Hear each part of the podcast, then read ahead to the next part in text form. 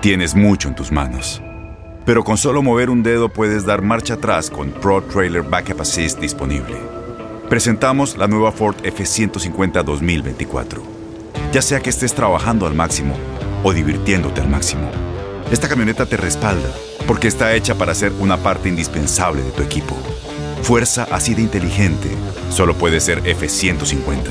Construida con orgullo Ford. Fuerza Ford.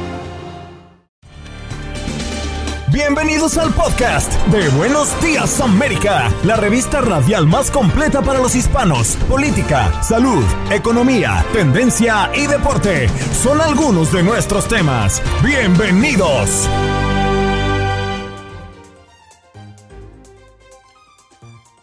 Hoy en Buenos Días América conversamos con Jorge Cancino, periodista experto en inmigración.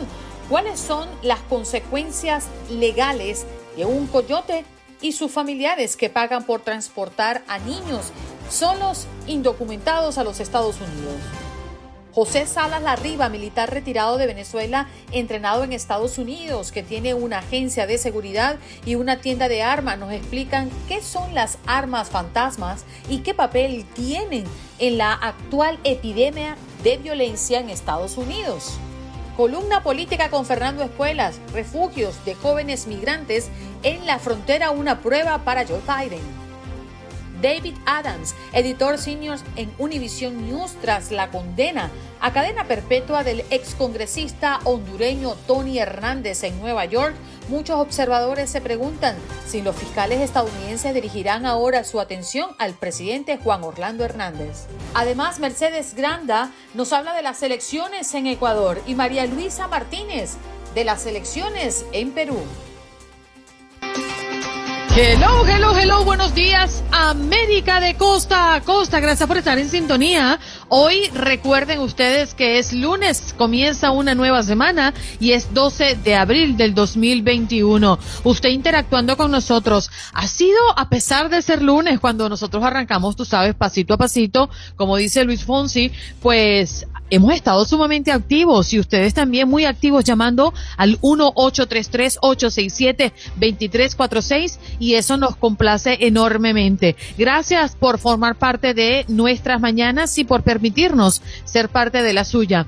En los controles está Jorge Acosta en la producción del espacio Olga Betancourt y está su servidora Andreina Gandica que vamos todos hasta las 10 de la mañana completamente en vivo, 10 de la mañana hora del este, recordándoles nuestras redes sociales. Buenos días AM, nuestra página en Facebook. Buenos días América AM en Instagram. Y recuerde que puede buscarnos en cualquier plataforma de podcast como Buenos días América todos los días un podcast nuevo y también el cafecito que usted podrá pues escuchar y ver a través de estas plataformas también. Así que no hay excusas para que nos pueda encontrar y pueda disfrutar de lo que nosotros hacemos a diario para usted. Siéntase bienvenido. Recordándoles también que mm, estamos sonando duro, fuerte y claro en más de 25 emisoras en todo el territorio nacional. Saludamos de manera muy especial a toda nuestra gente en Nueva York que nos escucha a través de Guado 1280 AM, a través de la WQBA en Miami, la 1140 AM en Houston,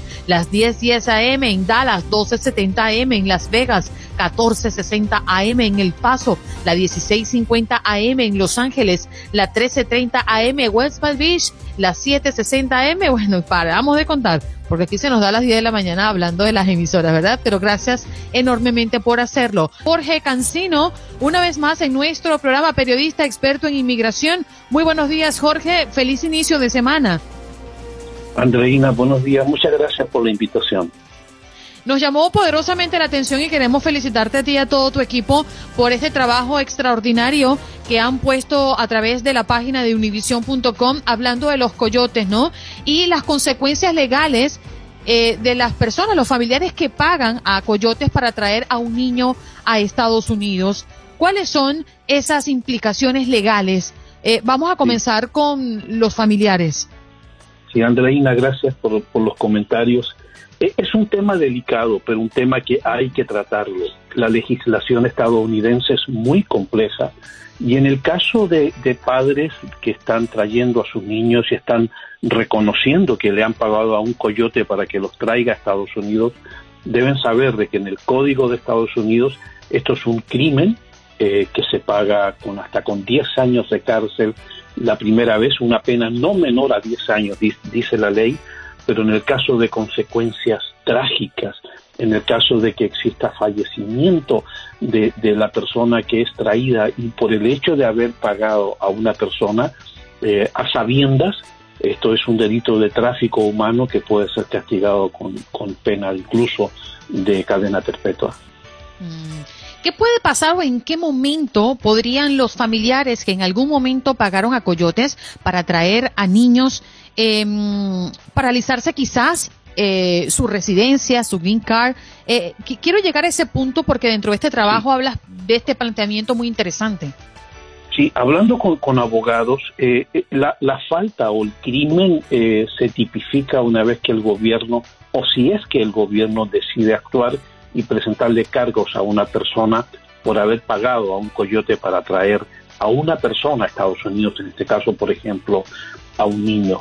Eh, quizás ahora en la situación como está para el gobierno no es una prioridad políticamente hablando de, perseguir este crimen, sino eh, darle un trato muy humano a las personas en la frontera, principalmente a menores no acompañados. No hay que olvidar que la frontera está cerrada y los adultos solteros y las unidades familiares sí están siendo deportadas, pero bajo el título 42, esto es por la pandemia.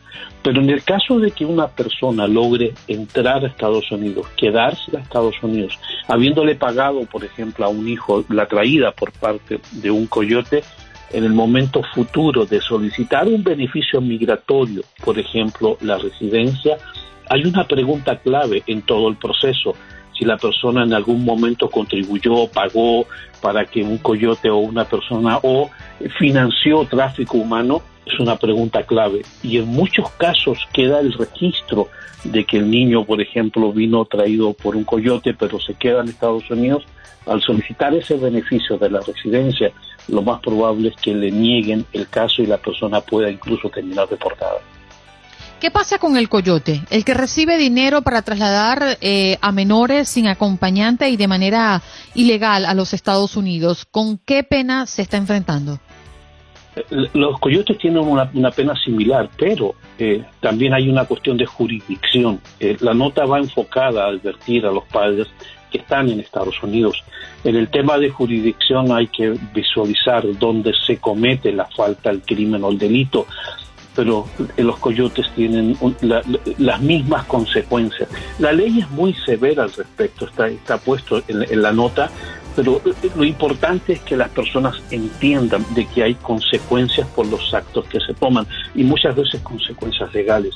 La situación de la, de la frontera es muy delicada, Andreina, pero hay que entenderla muy a fondo y como periodistas no podemos dejar de lado enseñarle a las personas qué dice la legislación estadounidense sobre este tema tan triste y tan delicado al mismo tiempo. Sí, señor. Eh, Jorge, te agradecemos estos minutos para que nos hayas aclarado sobre este trabajo periodístico que has hecho. Eh, nuevamente te reitero nuestras felicitaciones y si usted quiere verlo, pues vaya a univision.com. En la sección de inmigración van a encontrar estas son las consecuencias legales si pagas a un coyote por traer a un niño a Estados Unidos. Un abrazo grande y que tengas una extraordinaria semana, Jorge. Igualmente, Andreina, mil gracias. Nos vamos de inmediato con nuestro próximo invitado. Él es José Salas Larriba, militar retirado de Venezuela, entrenado en Estados Unidos, que tiene una agencia de seguridad y una tienda de armas. Ya nos había acompañado y quedamos muy pendientes de tocar el tema que hoy tenemos sobre la mesa. Por cierto, ¿cómo estás, José? Buenos días y bienvenido a Buenos Días, América. Gracias, buenos días, Andreina. Buenos días, Juan Carlos y toda la audiencia de Buenos Días América. Hoy queremos tocar a profundidad qué son las armas fantasma, de esas que se comenzó a hablar muchísimo por la mm, eh, por el anuncio que hizo el presidente Biden la semana pasada. ¿Qué son las armas fantasmas, José? Las armas fantasmas son armas que no tienen seriales y que básicamente pueden ser ensambladas por cualquier persona en su casa utilizando tecnología, por ejemplo, de tercera dimensión, imprimiendo lo que llaman el recibidor bajo, que es donde están los componentes del mecanismo de disparo. Entonces, esa eh, se ha popularizado y hay muchas ventas a través del Internet de kits que básicamente las personas pueden armar y repetimos, no tienen ningún tipo de serial, lo que lo hacen eh, que no se puedan eh, traquear estas armas hacia dónde, en qué manos cayeron. José, le quisiera preguntar como experto en armas, pero también como eh, una persona que tiene un negocio legal de, de, este, de, este, de este espectro de la economía. ¿Ustedes están de acuerdo con la venta de este tipo de armas? Porque es muy difícil hacerle un seguimiento, puede caer en manos de personas con problemas psicológicos, puede caer en manos de delincuentes, pero además, creería yo, afecta el negocio que ustedes tienen.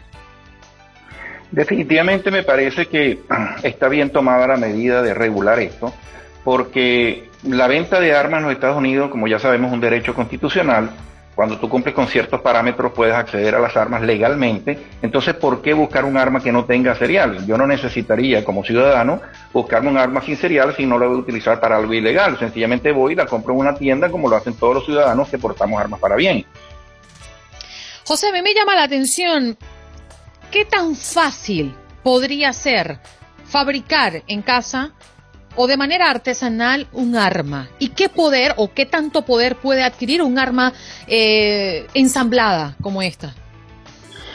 Aunque, aunque no lo crean ustedes, eh, en Estados Unidos es completamente legal fabricar un arma para ti mismo. No tiene ninguna restricción, siempre que no sea hecho con un fin comercial. Cuando las armas son vendidas, de acuerdo con la ley federal, de cuando las armas son vendidas a través de tiendas que tenemos una licencia federal para vender armas, esas armas tienen que ser serializadas. Pero si tú, la, si tú tienes la capacidad de hacerlo en tu casa, no estás cometiendo un acto ilegal. ¿Qué pasa con estos kits? Estos kits ya vienen preensamblados, a veces los venden a un, a un porcentaje que están al 50% listos.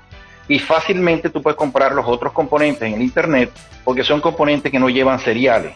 Entonces se podría ser muy fácil que alguien con mediano conocimiento o incluso siguiendo un tutorial a través del Internet pudiera armar un, arma que va a tener la misma capacidad que cualquier arma que se vende legalmente con un serial.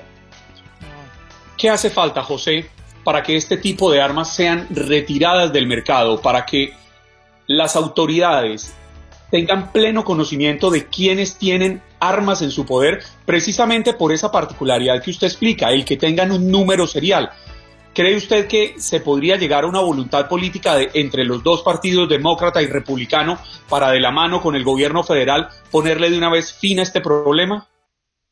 Yo pienso que sí, eso definitivamente es una medida que me parece que es adecuada porque repito, eh, si, si tú tienes acceso a las armas legalmente, ¿para qué vas a buscar alguna sin un serial? Entonces es una cuestión de que haya una voluntad política de regular esto y que sencillamente el que quiera seguir comprándola lo haga, pero que quede serializada. Aunque hay muchos estados como el estado de Florida donde tú no registras el arma. En otras palabras, tú compras el arma serial 1, 2, 3, 4 y ese serial queda registrado en la tienda. Tú no tienes que ir a la policía a, a informarle que compraste tal o cual pistola pero las tiendas debemos guardar por un lapso de 20 años una planilla que se llama la forma 4473, que en esa planilla dice a quién llegó el arma. Entonces, ¿qué pasa? Mediante un sistema que usa el ATF, cuando un arma es encontrada en una escena de un crimen, se puede llegar al origen de quién tuvo, por qué manos pasaron esa arma.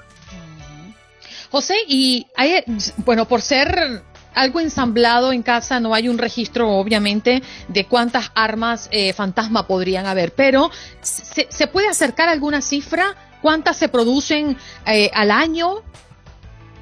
Es algo que no podríamos decir con, certeza, porque como te digo, eh, se pudiera buscar una certeza analizando las estadísticas de aquellos que venden los kits porque el que no vende el kit y lo hace por su cuenta, por ejemplo, una, impresora de tercera dimensión, no vas a, esa, esa parte fundamental del arma, no vas a tener un registro que sea exacto.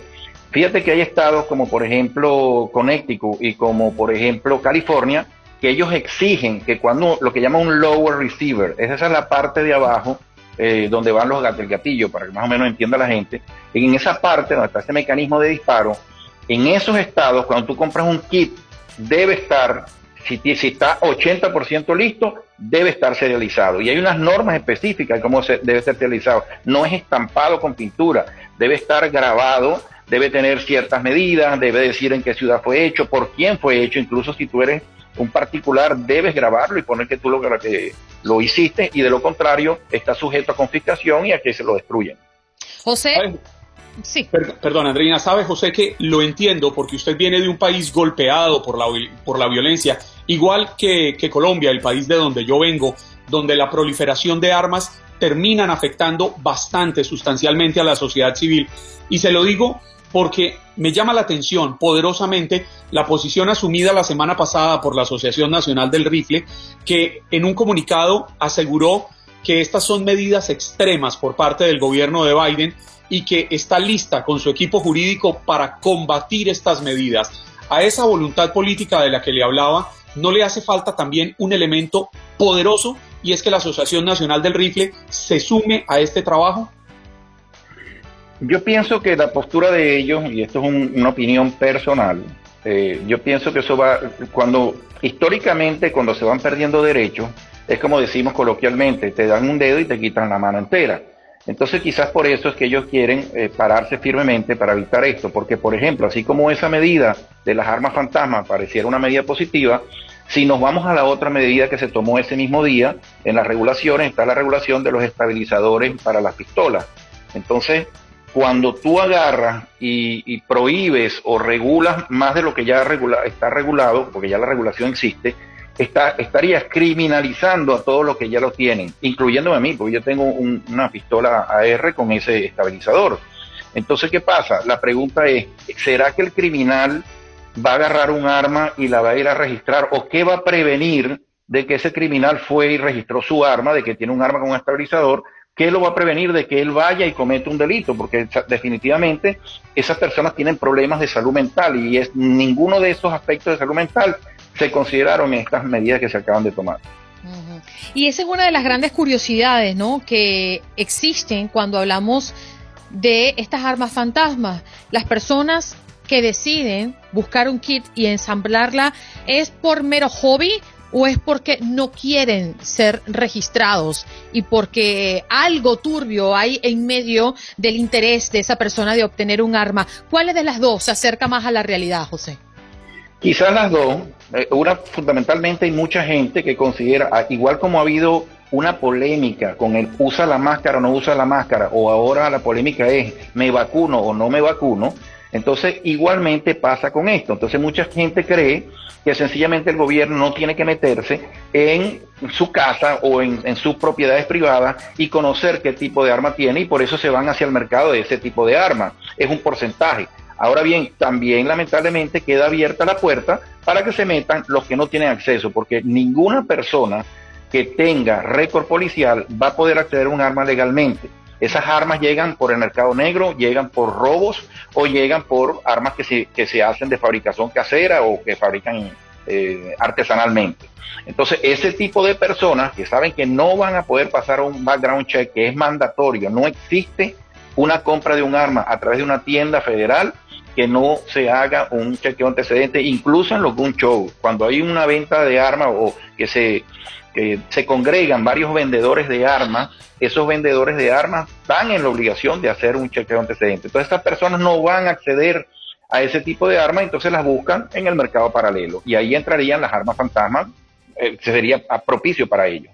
José, valoramos tu tiempo ¿eh? y que nos hayas permitido seguir conversando sobre este tema que es profundo, que tiene muchísimas aristas y hoy más que nunca, pues conversando de alguna salida, ¿no? A propósito de que no para y ha sido histórico este problema en los Estados Unidos. Un abrazo y que tengas excelente semana.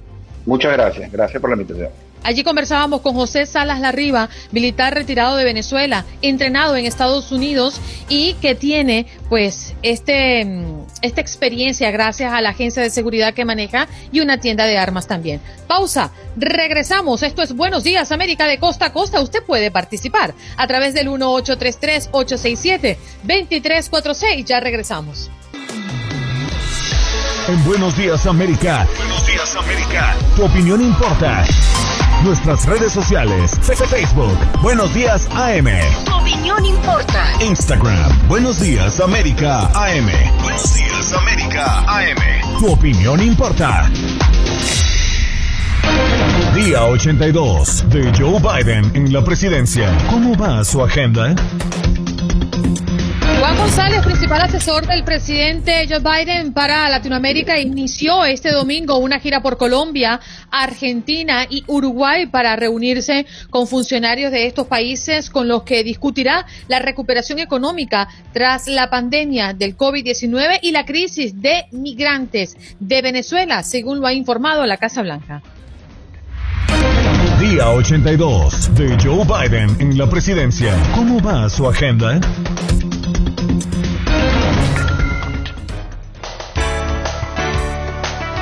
Muy buenos días, good morning, la columna de Fernando Espuelas. ¿Cómo está Fernando? Muy bien, buenos días. ¿Cómo están ambos? ¿Cómo están esta mañana? Muy bien. Te escuchamos un poquito bajo. No sé si, si somos nosotros acá. A ver, a ver. A ver. Un, dos, tres, probando sonido. Probando, uno, dos, tres. Uno, quizás fui yo. A ver, ¿me escuchan mejor así? Un poquito mejor, pero si ese botón es para subirle el volumen y le puede subir un poquitico más, es maravilloso. Ok, vamos a ver. Vamos a ver, vamos a ver. Oye, Ahora sí, ya lo ¿Tuviste, escucho. Juan Carlos, ese, ese micrófono de Fernando? Perfecto. No, y venga, y, y- y- uno con microfonito de 5 dólares. Ya Bueno, está, no. Pero además Fernando tiene ese micrófono con nivelador de audio, todo. Tiene los audífonos con los que controlan el, el Enterprise. No, Ah, Pero por supuesto, alguien está manejando el universo y está ocurriendo desde aquí. O sea, esto es. nos podemos sentir tranquilos. Vamos, vamos con buen piloto al mando. Fernando, vámonos a- a- al tema central que hoy queremos tocar contigo y tiene que ver con la reunificación, tiene que ver con la llegada de inmigrantes a la frontera, los menores que sigue incrementando cifras. ¿Cuál es tu mm, perspectiva de lo que está pasando? Bueno, eh, yo creo que hay dos elementos por lo menos, ¿no? Obviamente hay una crisis muy aguda en Centroamérica, eh, que no hay una solución muy fácil porque tiene que ver con gobiernos que están efectivamente quebrados, ¿no? O sea, en términos de su gestión. Y también tenemos la situación ah, que es humanística en la frontera, o sea, donde hay muchísimas personas ah, por encima de lo que han sido eh, la llegada de, de refugiados en otras épocas ah, que están literalmente en necesidad de ser atendidos. Eh, estuve leyendo que, que el gobierno ah, ha pedido a voluntarios, o sea, empleados del gobierno que quieran tomar cuatro meses pagados para venir a la frontera a ayudar a los niños. O sea, que aquí hay, es, un, bueno, es una crisis humana sin duda, ah, sin ah, una solución en llave, ¿no? O sea, no hay nada muy obvio que se pueda hacer más allá de lidiar ah, en la forma más hum- humana con esta situación. Una situación bastante, bastante dolorosa. Y lo importante, creería yo, Fernando, es que quienes nos están escuchando tengan perfectamente claro que pagarle a un coyote, especialmente pagarle para que traiga a un menor a Estados Unidos, está tipificado por la legislación estadounidense como delito, porque esto hace parte de lo que se considera tráfico de personas y es gravísimo. Así es. Bueno, eh, yo creo que tenemos que siempre recordar que detrás de todo esto no hay alguien que se está haciendo el vivo, que está tratando de tomar ventaja de la situación, sino hay gente muy desesperada que ahora se encuentran con un presidente que ha dicho no los voy a maltratar en la frontera, no voy a maltratar a los niños, por ejemplo.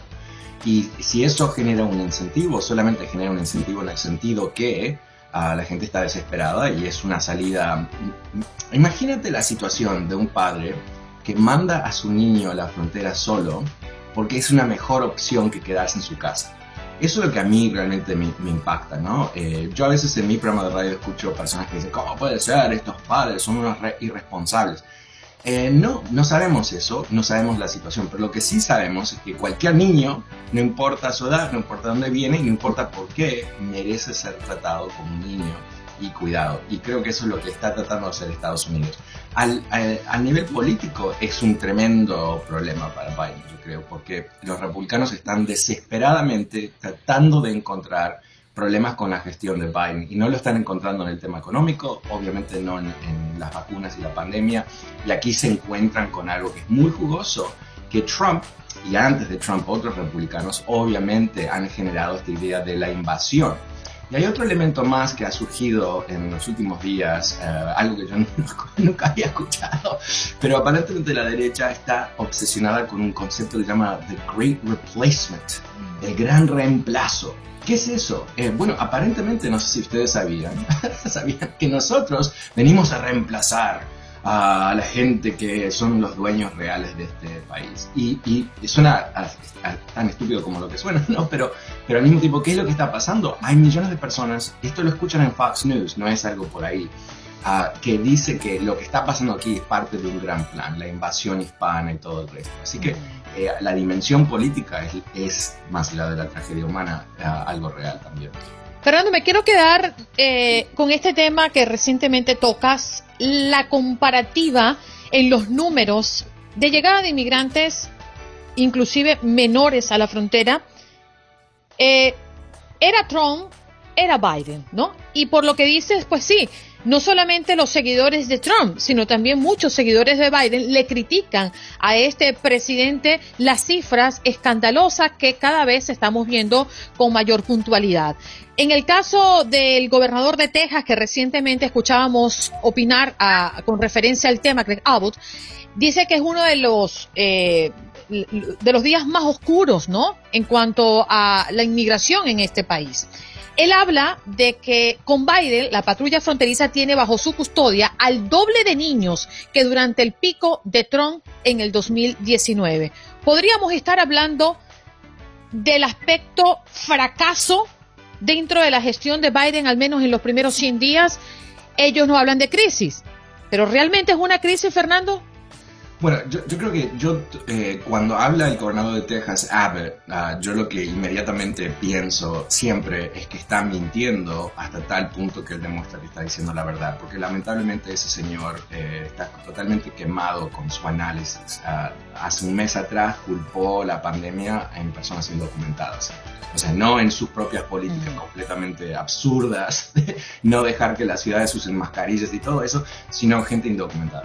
Él es parte, lamentablemente, de, este uh, centro podrido del Partido Republicano que, solamente tiene el odio para, como herramienta política. Entonces, todo lo que él diga, honestamente, hay que filtrarlo por, por esa dinámica. Ahora, en términos de fracaso o no, yo si lo pensamos objetivamente, obviamente soy uh, un fan de, de, Biden, obviamente me parece que está haciendo un buen trabajo, pero, pero más allá de eso, ¿qué, qué él pudo haber hecho diferente? Realmente nada, ¿no? O sea, eh, al menos que él liquide sus convicciones como humano y católico, de maltratar, vamos a maltratar a, los niños, no es una política de Estado legítima ah, para Biden o para Estados Unidos, obviamente lo fue bajo ah, Trump. Entonces, yo creo que es una mala situación, se tiene que manejar lo, mejor posible, pero creo que nosotros que, nos importan los niños, nos importa la frontera y nos importa tener un, un sistema ordenado para que la gente pueda venir a este país, tenemos que entender que aquí lo que se está tratando ahora son las cicatrices, los, los errores de, Trump realmente. hay más gente, sin duda. No sé si eso se puede adjudicar a, Biden como un, error, un fracaso. Pero lo que yo veo, Fernando, y es, me sumo a su apreciación, sin ser seguidor de Biden o ser seguidor de Trump o ser republicano o ser demócrata, lo que yo siento es que hay dos caminos de hacerlo. Uno, respetando los derechos humanos y dos, no respetándolos. Y creo que haciendo esa valoración, en mi forma de ver la vida solo queda uno. Ahora, que seguimos viendo fenómenos como el, el, hacinamiento en los centros de detención, pues es una realidad. No estamos preparados como país para recibir una migración de ese nivel que seguimos viendo el colapso en los centros donde llegan a pedir los asilos, es una realidad, está incluido en que no estamos preparados. Hablan de las cárceles, de todo esto, pues es que mientras se acoplan espacios, como está sucediendo, por ejemplo, en los, en los centros de convenciones en Long Beach, en California, como está sucediendo en San Diego, en California también, a donde están llevando los niños para que tengan unas mejores condiciones eh, de, comodidad, unas mejores condiciones sanitarias, donde se pueda tener un control para garantizar la seguridad física y emocional de estos menores, pues debe transcurrir un tiempo. Esto no es como tronar los dedos y ya estuvo, ya se solucionó. Entonces sí creo que lo importante a resaltar es que pareciera estar habiendo un giro en el respeto a los derechos humanos. Eh, sí, sin duda. Recordemos una cosa que, nos hemos olvidado en, los, los cinco años larguísimos que, que, recién vivimos, es que venir a la frontera y presentarte como refugiado es totalmente legal, es completamente aceptable bajo ley. Las leyes están escritas para que la gente pueda hacer eso. Lo que se convirtió en, en el escándalo real es que Trump no les permitió ejercer ese derecho legal bajo ley en Estados Unidos. Eso fue el escándalo. Ahora, ¿qué es lo que tenemos ahora? Parte de lo que está ocurriendo es que hay un retraso de personas que vienen. ¿Por qué? Porque COVID el año pasado reprimió o suprimió eh, el movimiento de personas en, toda la región. Entonces, eso es parte de lo que estamos viendo también. Hay una especie de catch-up que está ocurriendo. Ah, pero yo creo que al fin y al cabo, Juan Carlos, estoy de acuerdo contigo en el sentido que yo creo que hay que juzgar la gestión de Biden en su totalidad, ¿no? ¿Qué pasa con estos niños a tres meses, seis meses? Están separados, están en jaulas, eh, eh, no mantuvieron récords de quién son, que es lo que hizo la administración de Trump, ah, o han resuelto parte de estos problemas. Y lo que creo que sería, ah, si hay un error aquí, eh, sin duda, es que supuestamente la vicepresidenta Harris está a cargo de lidiar con este problema. Yo no la escucho, no escucho qué es lo que está haciendo. Y yo creo que acá hay que, hay que inyectar acción dramáticamente, en particular en los países centroamericanos, ¿no? Inclusive yo, o sea, qué sé yo, ¿no? Pero yo les daría mucho dinero hoy, ¿no? Hoy les daría dinero. Ah, o sea, sé que es muy difícil porque lo que temen es corrupción, obviamente, ¿no? Que se le da el dinero al gobierno de no sé dónde y ahí desaparece. Pero en fin, yo creo que hay, tenemos que tomar acción ahí. Y yo creo que los estadounidenses están totalmente dispuestos a ver que Estados Unidos invierta dinero para que la gente no venga a la frontera. Entonces, hacer ese tipo de cosas que dice, ok, tenemos un problema, el problema es real, es grave, es terrible, pero lo estamos resolviendo. Nos va a tomar un año resolverlo, o dos años.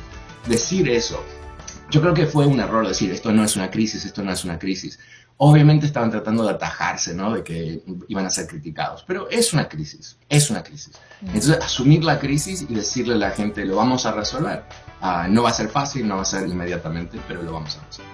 Sí, y uno se queda pensando en la idea qué es mejor para esos niños, ¿no? Porque la administración de Biden cambió justamente esa política el pasado mes de enero y ahora permite que los niños que cruzan la frontera sin acompañantes permanezcan en Estados Unidos mientras espera una decisión de las Cortes de Inmigración. Pero uno siempre se hace la pregunta, ¿dónde están mejor? ¿Con sus padres fuera de Estados Unidos o dentro de los Estados Unidos?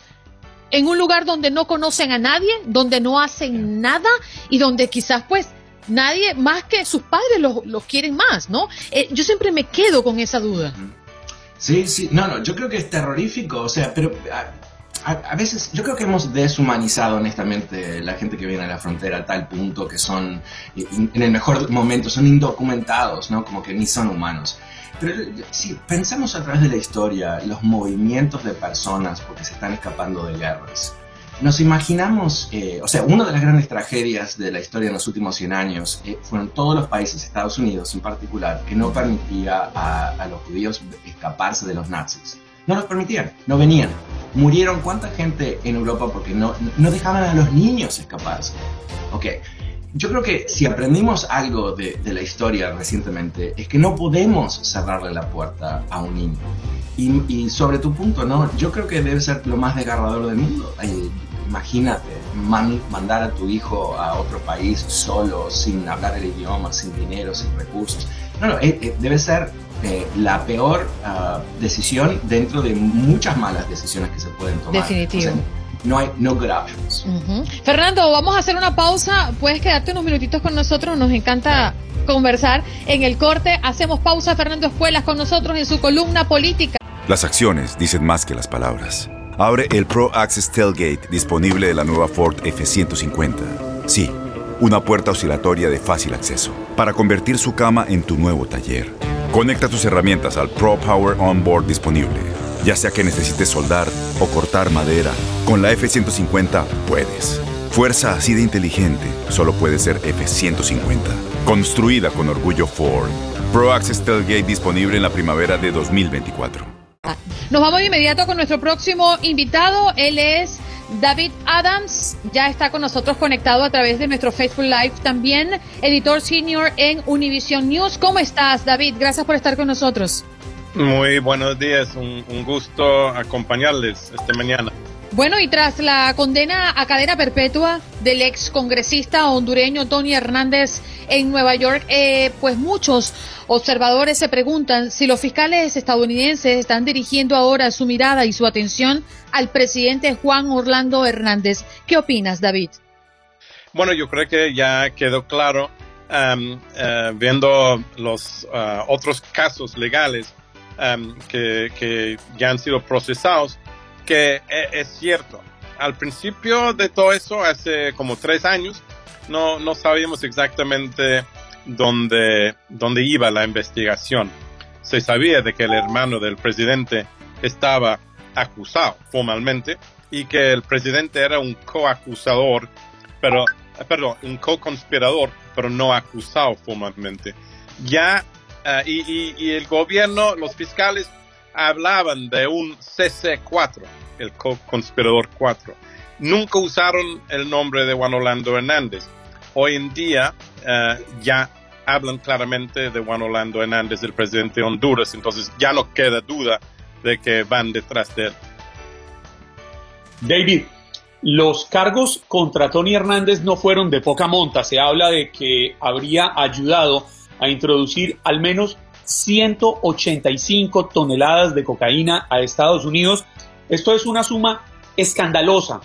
Sin embargo, horas después de haber sido condenado a cadena perpetua, su hermano Juan Orlando Hernández, el presidente, salió a hablar y él aseguró que es una persecución en su contra, que todo esto solo son testimonios de delincuentes. Yo le quisiera plantear dos preguntas en una y es que la primera, finalmente, en el mundo de los delincuentes la única forma de que uno testifique en contra de otro es que lo haga un delincuente. Y la segunda, las pruebas en contra de Juan, de Juan Orlando Hernández son solamente testimonios de otros o hay documentos, seguimientos que hayan hecho las autoridades que permitan ir un poco más allá? Sí, son, eh, es una buena pregunta. Eh, son principalmente acusaciones, eh, pero son acusaciones eh, en la corte bajo testimonio jurado, ¿no? Entonces, eh, es un delito mentir cuando uno está dando testimonio y, y puede ir a la cárcel o se puede uh, hacer más dura la sentencia si lo que usted está diciendo no es cierto. Um, entonces, eso es un factor. Luego, uh, es cierto lo que dice el presidente de que esas personas que han dado su testimonio um, eran narcos confesados, incluso um, acusados de, muchos uh, asesinatos. Entonces no son necesariamente las personas más confiables, pero eh, en, en, en, el, en, um, en, la corte, cuando ese tipo de persona uh, testifica, como están admitiendo delitos tan graves, los jurados uh, suelen creerles Um, suelen pensar que, bueno, este señor no está mintiendo. Si ha dicho que mató a 78 personas y traficó 100 toneladas de cocaína y el otro dice que no lo, que no hizo nada, ¿a quién voy a creer? El que confesó. Uh, y eso es, hay muchos casos. Um, la historia de Estados Unidos en la corte está repleto de ese tipo de casos. Luego, uh, hay, hay evidencias circunstanciales de, en, el caso de Juan Orlando Hernández que crean dudas sobre él. Por ejemplo, um, él dice que él extraditó muchos narcos y que ellos están buscando venganza. Bueno, en realidad las personas que han testificado en contra de él no son los narcos que él extraditó. Uh, son narcos que él um, que se fueron, uh, se entregaron a, a, a, Estados Unidos voluntariamente. Um, y aparte de eso, hay algunas um, personas que han testificado que no son narcos.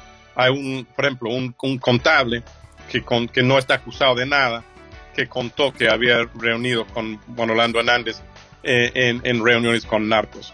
Entonces, no, la evidencia eh, no es muy, muy, muy sólido, pero eh, es bastante duro y hay muchos casos donde él está implicado. Son por, por lo menos ahora tres casos concretos donde el presidente está implicado. David, en el caso de, de, Tony, esto continúa, ¿no? Porque hay un proceso que según la Corte pues dará eh, al recurso de apelación, ¿es así?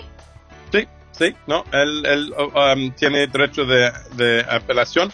Ahora, eh, una, una apelación de un caso, um, tú no puedes decir, mira, eso es, eso es todo mentira. Um, uh, no puedes apelar diciendo que eso es todo mentira. Tienes que apelar en base de evidencia nueva, concreta, que muestra tu inocencia. El, el, así.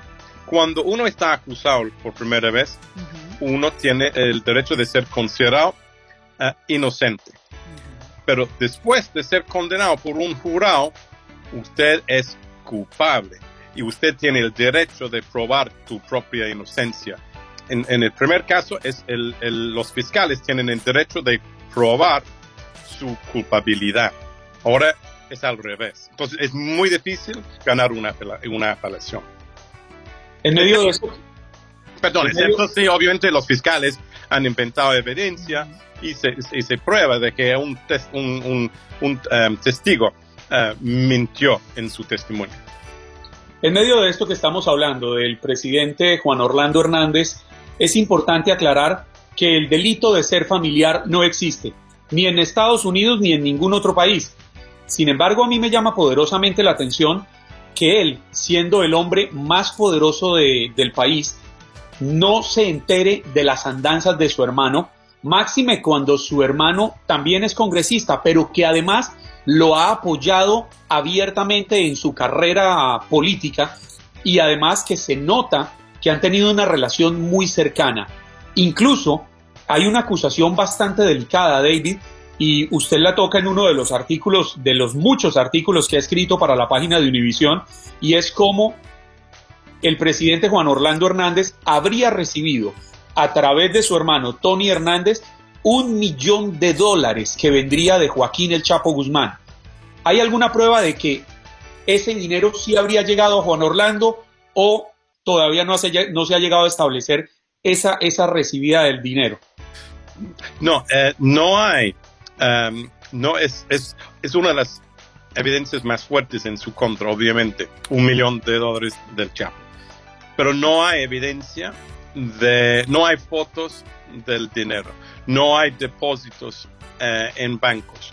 Um, solo hay el testimonio de, de la persona que, uh, que la reunión um, se hizo en su casa, en el paraíso Honduras, en el norte de Honduras. Um, y él, él testificó en el, en el juicio de Tony que, uh, que, que, el Chapo vino a su casa y, y, y, él describió cómo pagaron el dinero en efectivo en montos de 20 y 50 dólares en, en, eh, envuelto en plástico. Entonces dio bastantes detalles y nombró uh, como cinco otros testigos en esa reunión. Todavía no hemos escuchado de esos cinco uh, testigos. Por lo menos tres, cuatro de ellos están en manos de la justicia de Estados Unidos, pero ninguno ha, ha testificado públicamente hasta ahora. Hay testimonios hay, hay evidencias sellados eh, en la base de, de, en el archivo de la corte que nosotros no hemos podido leer todavía. Entonces, es, para mí, este es suma interés saber qué han dicho esos otros um, testigos sobre esa reunión. Uno de ellos mañana tiene audiencia en la corte en Nueva York y su abogada me ha dicho que él dice que esa reunión nunca pasó. Mm. David, muchísimas gracias por darnos esos datos tan interesantes que hoy pues están en torno a um, el caso de los Hernández. Un abrazo para ti y que tengas excelente semana. Bueno, muchísimas gracias. Ustedes también. Allí lo escuchaban. Muchas gracias. David Adams, editor senior en Univision News, pues tras la condena a cadena perpetua del ex congresista hondureño Tony Hernández en Nueva York, pues muchos observadores se preguntan si los fiscales estadounidenses dirigirán ahora su atención al presidente Juan Orlando Hernández. Hoy lo desmenuzamos con David acá en el programa. Bueno, nos vamos de inmediato a Ecuador. Allí tenemos a la periodista Mercedes Granda conectada a través de la línea telefónica. Mercedes, buenos días. Gracias por tomar nuestra llamada. Hola, ¿cómo están? Muy buenos días, saludos desde la mitad del mundo, gracias por comunicarse con nosotros y justamente estamos con ustedes para poderles informar todo lo que pasó en el proceso electoral que vivimos en Ecuador el día de ayer. El candidato de la derecha, Guillermo Lazo, quien tuvo alianza con ¿Sí? ¿Me escuchan? Hola, hola. Sí, perfectamente. Adelante. Hola, muy buenos días. ¿Cómo están?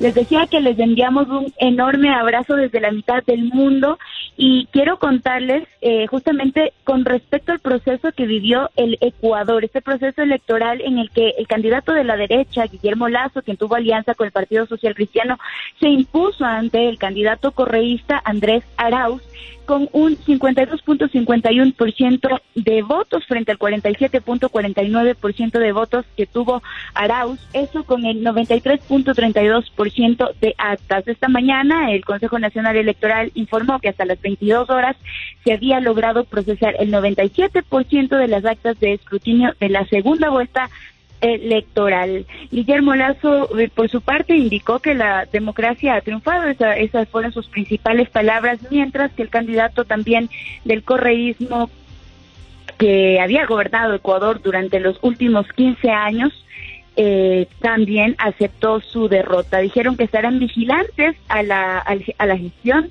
que llevará adelante Guillermo Lazo. Eso es lo que tenemos hasta el momento. Ya tenemos un presidente electo. Mercedes, entre las grandes promesas del de, candidato, pues ahora electo presidente, ha hablado de las inversiones extranjeras, ¿no? Y ha prometido mantener eh, el acuerdo del presidente saliente Lenín Moreno con el Fondo Monetario Internacional.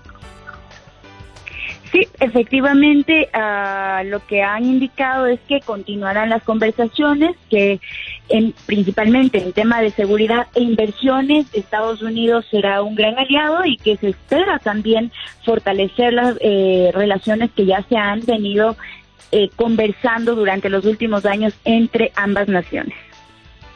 Mercedes, debo confesarle que me sorprendieron los resultados eh, porque la lectura que dábamos desde el exterior indicaba que muy probablemente el candidato del expresidente Rafael Correa, el señor Andrés Arauz, tenía más opciones de ganar. ¿Qué cree usted que marcó la diferencia para que el señor Guillermo Lazo se llevara el triunfo? Totalmente. Eh, recordemos, yo les mencionaba hace algunos minutos que el correísmo nos gobernó durante los últimos 15 años. Además, recordemos los resultados de la primera vuelta, donde el candidato del correísmo se impuso con un alto porcentaje de números y también tenía una diferencia marcada entre el segundo y tercer puesto. Ahora, en este balotaje jugó mucho y esto a partir de conversaciones que ha mantenido con expertos electorales se debió principalmente al cambio de la estrategia que Guillermo Lazo mantuvo para esta segunda vuelta electoral. A esto sumar también que abrió el diálogo y también eh, tuvo varias reuniones eh, con los grupos con los que no se había dialogado en la primera vuelta. Eso creo que fue el, factor determinante, este cambio de estrategia que llevó a que Lazo pueda captar los votos que tanto fueron en la primera vuelta, podrían haber sido parte de Pachacuti como podrían haber sido parte también de la izquierda democrática. Recordemos que Javier Herbaz también logró un buen porcentaje en el cuarto puesto en la primera Bien, Mercedes, muchísimas gracias por conectar con nosotros y ponernos al tanto de lo que está ocurriendo en Ecuador a propósito de las recientes elecciones presidenciales en tu país. Que tengas un lindo lunes. Muchísimas gracias por estar pendiente. De igual manera, a todos mis compatriotas, un fuerte abrazo y a todos ustedes. Bien, Mercedes Granda, periodista desde Ecuador, hablando de lo que ha sido noticia en las últimas horas a propósito de las elecciones presidenciales y el derechista Guillermo Lazo derrota al correísta Arauz y será el nuevo presidente de Ecuador. Ahora nos vamos a Perú. Allí está María Luisa Martínez, corresponsal de Univisión en este país. Muy buenos días, María Luisa. ¿Cómo amanece? ¿Cómo amanece Perú? Buenos días. Pues bueno, con, la noticia que ustedes ya seguramente conocen, que mm, tenemos eh, primero en, en, las elecciones a un maestro sindicalista que vive en un pequeño pueblo donde la gente ni siquiera compra sus alimentos, sino que los siembra y cría animales. Em, él es eh, un radical de izquierda eh, eh, pertenece a un sindicato muy radical de maestros y, y, está muy cercano, según investigaciones periodísticas ya publicadas, eh, a grupos que son herederos de, Sendero Luminoso. Por lo tanto, digamos, la situación es bien compleja, ¿no? Él también es muy conservador, ¿no? Está en contra del aborto, de las de la, del matrimonio entre personas del mismo sexo. Hay que entender un poco el ande, ¿no? Entonces, este resultado es eh, que ha hablado aquel sector del país que no está en la televisión, que no vemos cotidianamente, que sabemos que existe, pero que no es parte de nuestra vida, ¿no? Pero creo que hay que entender que, que, que este resultado también es en medio de una pandemia que ha desnudado en muchos de nuestros países las inmensas carencias que sabíamos que existían, pero que ahora son fundamentales, que es, por ejemplo, los hospitales, ¿no? Eh, el Perú está encabezando en este momento el número de contagios y de muertos. Y un día antes de las elecciones, en un hospital en el norte del país, murieron 30 personas porque se había acabado el oxígeno, ¿no?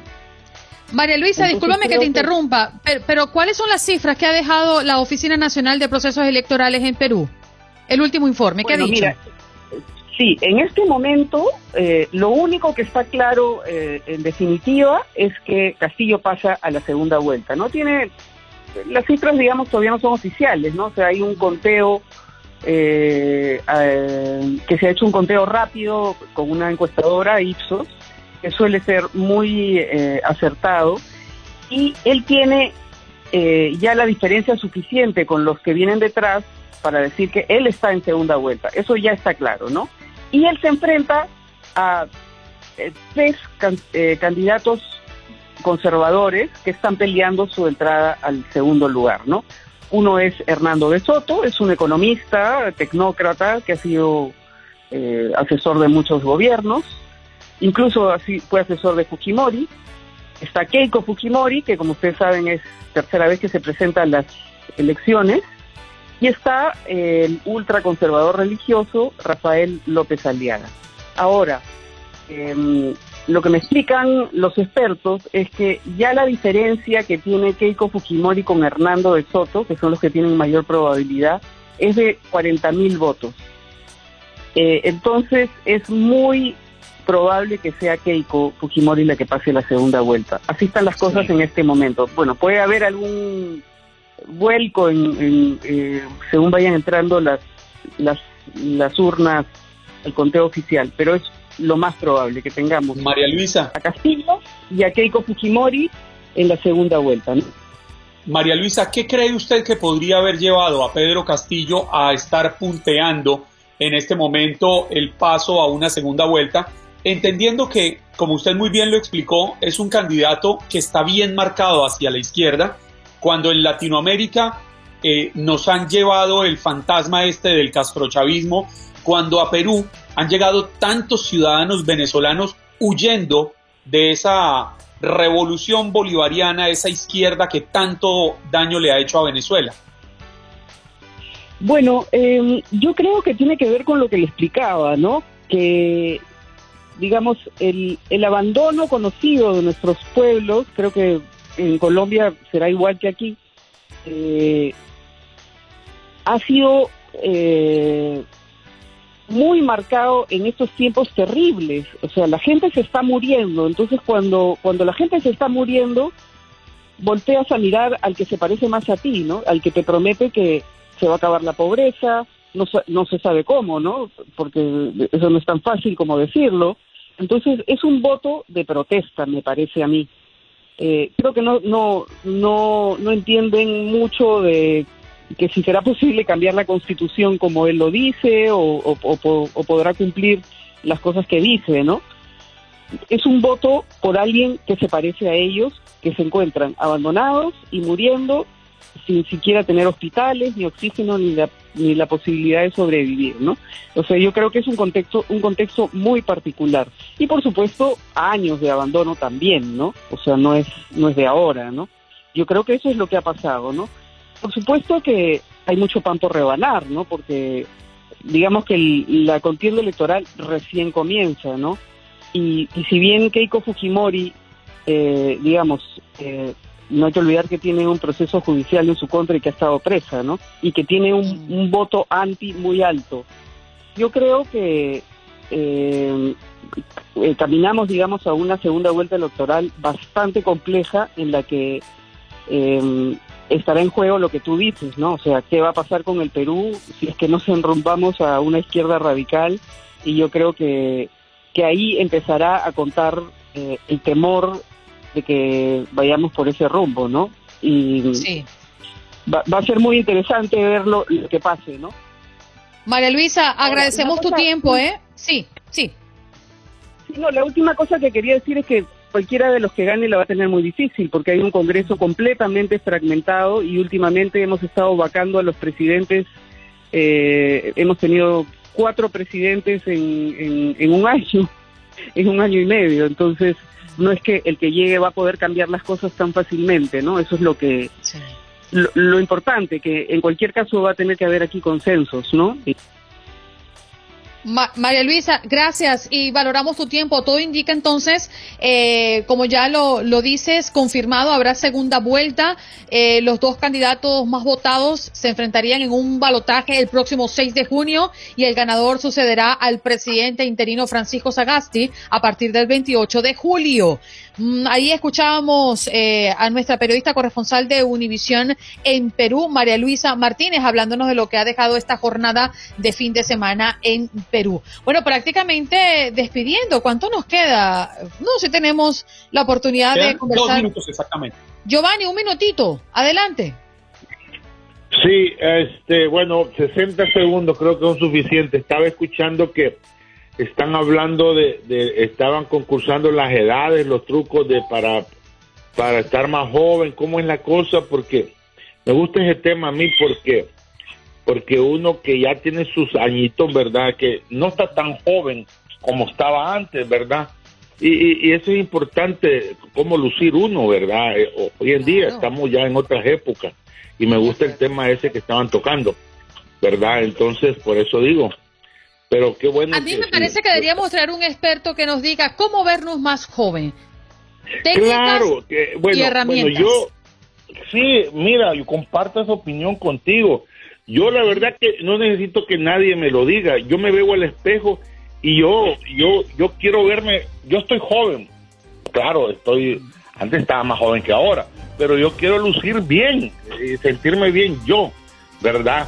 Y los expertos dicen esas cosas y yo he escuchado comentarios, pero yo lo que quiero es sentirme bien yo mismo, ¿verdad? Si hay alguien lúcido en este programa, ese es Giovanni. Gracias, Giovanni, por llamarnos y aclararnos el panorama. Yo estoy de acuerdo contigo. Todos nosotros estábamos más joven antes. ¿Sí? A mí me pasaba lo mismo. Yo también antes estaba más joven que ahora. Yo también. Bueno, nos vamos. Bye bye hasta tomorrow, parcero. Espero que esté muy bien y que le dé tiempo de ir al barbero. Mi querida Andreina Gandica, hasta mañana. La esperamos desde las 6 en punto porque esta familia de Buenos Días América sin usted no funciona. Mañana martes 13 de abril desde las 6 de la mañana Andreina Gandica aquí en su show matutino de TUDN Radio de la cadena Univisión. Esto es Buenos Días América. Chao, Dios los bendiga. Gracias por acompañarnos en nuestro podcast. Buenos días América. Y recuerda que también puedes seguirnos en nuestras redes sociales. Buenos días AM en Facebook y en Instagram. Arroba Buenos días América. AM. Nos escuchamos en la próxima. Boost Mobile tiene una gran oferta para que aproveches tu reembolso de impuestos al máximo y te mantengas conectado. Al cambiarte a Boost, recibe un 50% de descuento en tu primer mes de datos ilimitados. O, con un plan ilimitado de 40 dólares, llévate un Samsung Galaxy A15 5G por $39.99. Obtén los mejores teléfonos en las redes 5G más grandes del país. Con Boost Mobile, cambiarse es fácil. Solo visita boostmobile.com. Boost Mobile, sin miedo al éxito. Para clientes nuevos y solamente en línea, requiere AroPay. 50% de descuento en el primer mes requiere un plan de 25 dólares al mes. Aplican otras restricciones. Visita boostmobile.com para detalles.